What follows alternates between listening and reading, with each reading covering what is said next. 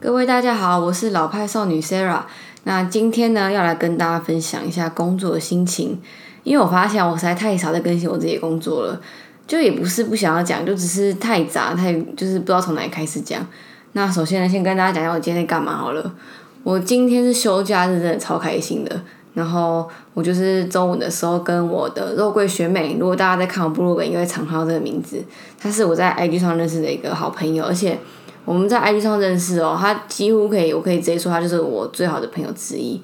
就是我们不用，我们几乎每天都在聊天，就很夸张。可能就是讯息要简单几句话这样，然后不常见面，因为各自有各自的事情忙嘛。可是每次见面就是吃美食啊，然后聊美食，就每次都很开心。那今天还有跟另外一个朋友，就是我们三个人一起去吃一家新开的印度咖喱店。那印度咖喱的叫做 One Spoon。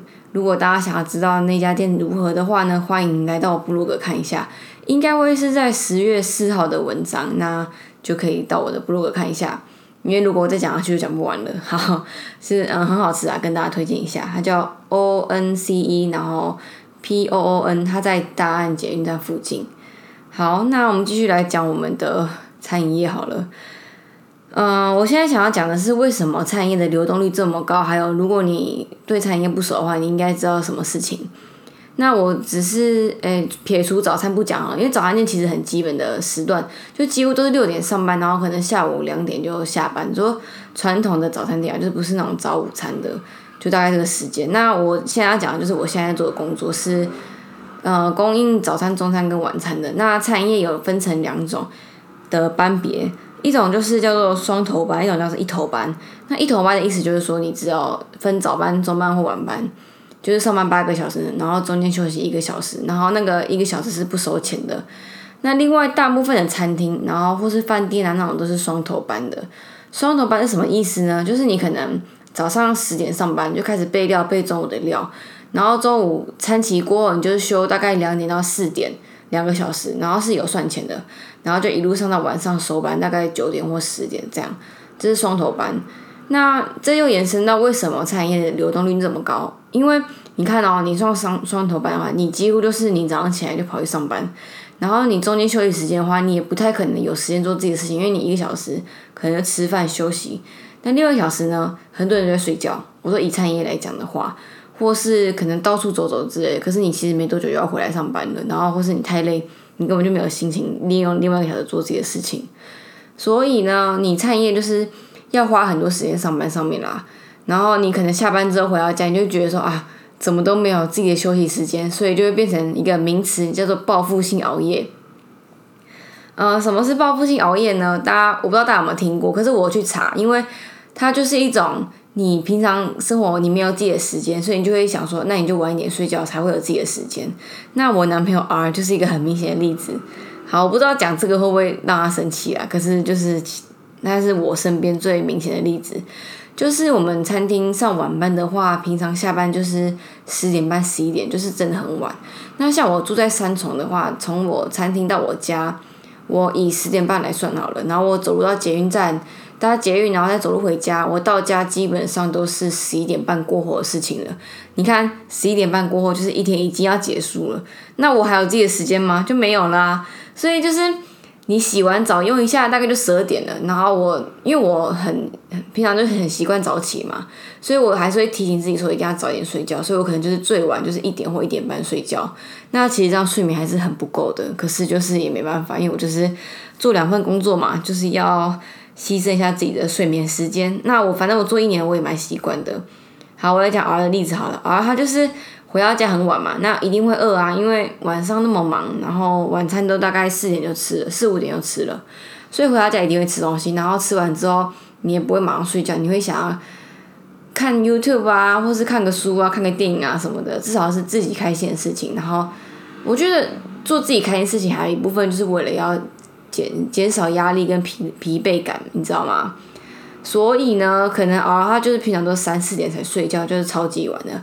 那三四点睡觉的话，很自然就变成十一十二点才起床。所以我之前就有讲过嘛，啊，就是会直接省略到早餐吃午餐，然后可能吃完午餐之后就直接去上班。所以这是一个恶性循环，就变成说，餐饮的人生很很容易就只有变成只剩下工作跟睡觉而已。那这样就是很不好的事情。长期下来可能会让自己的疲惫感更加深，因为你就变成你很晚睡觉，然后你就是身体其实自然的机能就是你十一点到一点是修复身体的嘛，所以你这段时间都熬夜的话，你其实会很累，然后你会觉得你根本就没睡饱，或是根本就没有休息到，然后要跑去上班了，大概就是这样。所以我觉得餐饮业，呃，很累的地方就是这边啊。那怎么样做餐饮业才有办法让你有成就感，一直做下去呢？我觉得就像我这种当打工 PT 的，才有可能做的比较久，或是你要晋升到餐厅的主管系，就是呃餐厅经理啊，或是主管啊，在管人的那种比较有可能。以内场来说的话，我觉得你一定要做到那个职位，是你有办法自己去开发新菜单，我觉得才有办法做得久。不然你看啊，如果你是做那一般，你就是照着那个一般餐厅的菜单出的话，你其实每天就做重复的事情，只是忙碌的程度跟跟。对啊，其实是忙碌程度的差别啦。然后或是有新菜的时候就做新菜，然后备料跟上餐其实都一样的东西。其实你只要学会的话，你每天就会做一样的事情。那做重复性的事情就是很容易会腻嘛。腻的话就让人家觉得没有成就感，没有成就感，大概就是想要辞职换工作的时候了。所以这就是为什么餐饮业的流动率这么高。那为什么餐饮业流动率这么高？就先分享到这边。我觉得我现在可以做到一年啊，就是我打工以来，我很少做超过一年的餐饮业工作。我觉得我在这家餐厅可以做到一年以上啊，真的是因为同事的关系。我之前就有提到，就是工作啊，你找工作的时候，其实真的是很靠缘分的。因为面试的时候，你只能跟主管跟你嘛，那你第一关就是你首先要先挑选过这家店、这家公司的福利呀，然后地点、交通，其实都要考虑清楚。然后薪水给怎么样，然后是不是你真的想要做的事情。都是考量的原因，但是其实最重要的是什么？是你跟同事的关系好不好？因为如果你今天同事好的话，其实工作再累都觉得没差。因为如果同事是朋友的话，你就觉得啊，那大家一起分摊啊，那心情会，嗯，负担会少很多啦。我觉得，那我们这家店的餐厅服务生就是大家年龄都蛮相近的，然后另外就是我们的默契都默契都很好，因为我们的餐厅就是超级忙那种。我们可能一天营业有二十万，我不知道这样应该算很忙啦，二十万。然后，所以我们大家其实都很有默契，然后会知道说怎么样做会让我们团队合作起来更轻松，然后更流畅。所以我觉得这是很难得的事情啊。当然有时候会有偶尔会有那种很雷的同事，但是其实大家都 cover 过去就没事。然后新进来的同事的话，我觉得大家都真的是蛮友善，然后蛮善良的，所以这件事很难得，我才可以做这么久。那我什么时候要离职呢？我其实一直在考虑这件事情，因为我真的觉得我做一年，然后我其实有给自己一个心里有个底线，就是我要做到什么时候。但我其实不走，就是我舍不得，真的，我就是舍不得我同事啊。因为大家就是有感情，然后我会我就跟大家说哦，就是有几个比较好的，我就说好吧，那你走的话我就走。那我哦，还有我今天会想录这个主题，其实就是因为我们最近餐厅还蛮多同事都离职的。大概有三四个吧，然后其他不是离职的话，就转到其他地方，所以我才会有感而发，觉得说为什么到底餐业的流动率这么高？然后我自己当然有在考虑离职啊，可是我离职真的不是因为餐厅的关系，只是我自己的人生规划啦。不然我真的很喜欢餐饮业，就是我这么喜欢餐饮业的话，又回归到我要讲的另外一个主题，就是我怎么认识餐饮，然后我怎么就是。真正的体认到做餐饮业的责任跟做餐饮业的成就感，对。哎，等下，成就感这个主题我录过啦，可能那是针对事件啊。那我先，我下次再录一个，我什么时候开开始知道餐饮业的故事。那另外呢，我觉得，呃，很多事情啊，是你真的要做过餐饮，你才会懂。我的意思都去用餐的时候，像我上一集有提到嘛，看到蟑螂跟老鼠这件事情，或是菜虫什么的。其实我根本不会介意，因为做餐饮做久，你知道这件事情很难免。那我们餐厅其实最近还蛮常遇到沙拉有菜虫的，然后客人看到的话，当然就会拿来给我们，然后我们就会，我们自己同事就会想说，那我们自己原餐的时候啊，到底吃下多少菜虫，你知道吗？可是我真的觉得没差，因为菜虫又不是很脏的东西，它也蛮营养的，一种昆虫，我不会在意，是真的。然后我也不怕蟑螂，我就直接打死就好，我可能。我上次去有一家拉面店，我就遇过蟑螂。那我有怎么样吗？我没有，我就只是跑去跟服务生说：“哎，你们哪里有蟑螂，要处理一下。”这样我就继续吃了。我真的觉得没差。然后还有什么事情呢？就像哦，我们就真的大家会有习惯，就是我们吃完饭的时候，我会简单的收一下餐桌，不会让他杯盘狼狼藉在那边，让服务生很难收桌。或者是有时候我们看那个服务生很忙，我们可能就是会想要等一下，或是自己自己来就好了。嗯，像有些客人就是会举手，或是很急着要找服务生什么的，那些一定都没做过餐饮业。再来就是，如果看到服务生很忙，根本没有时间管我们的时候，我真的觉得没差。嗯，我其实觉得台湾人对服务生的要求很高啦。我觉得台湾对服务业不管有没有收服务费的要求水准很高。我不知道是不是被某个集团养坏的，就是会觉得你服务就是服服帖帖的。那我觉得其实就是文化嘛，我觉得没关系。我只要做到呃我该要做的，然后我不要让自己太卑微的话，我其实都觉得没关系。那今天到底要不要讲我再好？我讲一下好了。就是我离开连锁餐饮业之后，我到的第一个餐厅服务生的工作是一家大饭店下面的餐厅。嗯，好，就是国宾饭店的某一家餐厅。我是到那家餐厅之后，我才真正的知道说餐饮业到底是怎么一回事。因为它是饭店嘛，它就是非常要求你对客人的服务这件事情。我之前的就是我不太会需要到跟客人互动或者桌边服务这一块，而且。就是呃，咖啡厅嘛，你其实就只要上桌，然后确定客人没有问题，就其实没事了。那做饭店的话，你就是真的要把客人当成贵宾，应该可以这样讲吧。那最明显的例子就是我们的服装，我们要求要穿皮鞋，然后有一个一套专门的制服这样。然后我们要跟客人讲话，我们是要跪在客人旁边哦，是真的跪在旁边，要么是坐沙发，所以我们就是要往下，然后跪在旁边。那这种餐厅你这样做啊，其实客人不会觉得你怎么样，他反而会觉得很自然。就是你到不同餐厅的话，你会自然你会升格，你会要要求不同等级的服务，大概是这样。因为我会把我很就是很习惯那时候在餐厅在饭店餐厅学到的事情，然后带来我现在这个餐厅。可是我们家餐厅，我现在这个是没有收服务费的。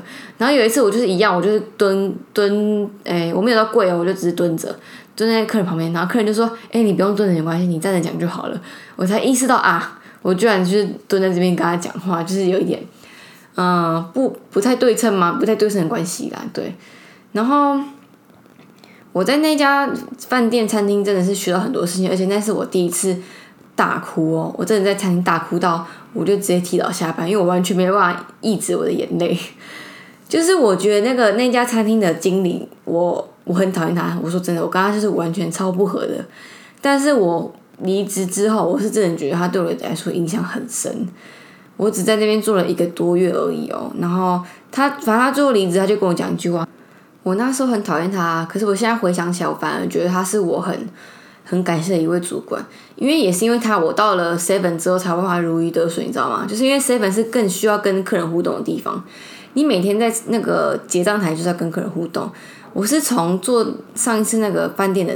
餐饮业之后，我才知道说我要怎么跟客人互动，因为我本来是一个很有个性的人，就是我会觉得我就是我啊，我干嘛要去配合你，然后做出我根本不是我的事情，所以我以前觉得我干嘛蹲在你旁边跟你讲话，然后或是我会觉得说我就是有我自己的个性啊，我为什么我要配合你的餐厅，然后调整我讲话方式或什么的，或是我我会戴颈链，然后戴戒指，我会觉得这就是我啊，你就是你客人就是在适应我啊，可是不是这件事情啊。我觉得台湾人就是你要你要做产业服务生，就是做服务业，你要很记得在心，就是你要以客人为尊，然后服务至上。这个这个可是这个不是要让你自己很卑微哦，可是这是你做工作你应该要基本的态度跟责任。对，可是我以前会觉得说很卑微，可是这不是，这就是你工作的责任。就我已经重复两次，所以就知道说这件事对我影响很深。那再来就是。以客为尊这件事情，我觉得反而我现在心态觉得说，我在提供一道我喜欢的餐点，或是我身为在餐厅的服务生，我就是应该要让客人觉得你今天来吃饭就是开开心心来吃饭，所以我不会觉得我卑微或怎么样的，我反而会觉得我希望以这样的方式，然后你客人会喜欢我们的餐厅。那如果客人喜欢餐厅的话，那身为餐厅的一份子，我就觉得很骄傲了。就是我把会把自己个人色彩就是隐藏到自己后面，反正这就是工作嘛。我自己是怎么样的话，我觉得没差。我现在就是很宁很甘愿的把戒指脱掉，然后颈链。他们今天我们在餐厅比较 free 啊，所以没有要求。可是我那时候在餐厅，在那个饭店的时候，就是就是觉得很违背我良心。我为什么要改变我自己？那我就是经历过那个餐厅之后，我才就是改变我自己。那我先讲一下，我为什么那时候在那个饭店的时候会大哭。那一次就是我们主管好像在忙，然后就遇到送炸鸡的时候，那炸鸡没有收，然后我就自己以为自己可以处理这件事情哦。嗯，我当下不是这样想，我当时就觉得说这又没什么，我就拿那个炸鸡，然后回去内场的菜口跟我们的内场的师傅说，哎，这个没有熟，请你就是再重做一份，然后我走回去，就这样，我就没有想太多，就只有这样而已。然后客人就俩拱，你知道吗？他就跑去跟主管说，哎，我们今天吃到不熟的鸡肉，你们都没有来关心一下，或是怕我们吃到不熟会怎么样吗？什么什么的，客人根本没怎么样，客人真的没怎么样。可是我们主管就很生气，他就跑来跟我说：“我怎么可以自己以为自己有办法处理这件事情，然后自己拿餐跑去跟内场讲？呃，像我们现在餐厅好了，因为餐厅都分内外场嘛。其实真的内外场之间的沟通，其实不要自己去讲，你真的要让主管去讲。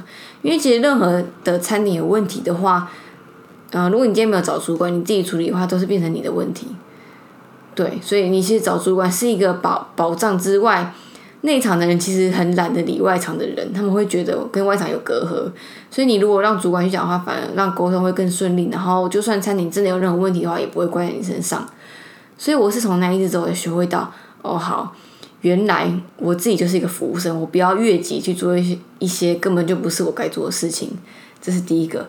然后反正我那一次经验之后就被骂臭头，我就被骂说。诶，我很自以为是啊，然后，诶，我都没有把客人摆一优先，都只有想到自己怎样工作什么什么什么东西的，反正我就大哭，就觉得说我为什么在这里工作呢？我觉得这工作超级不适合我的。哭完那一次之后，我就离职了，就是大概过了两个礼拜之后我就离职，然后我就觉得真的受够了，我真的，我本来就决定说，我觉得工作一定要坚持三个月以上，最好大概是一年啦。可是那时候真的是超级，就是觉得很难过，我就走了。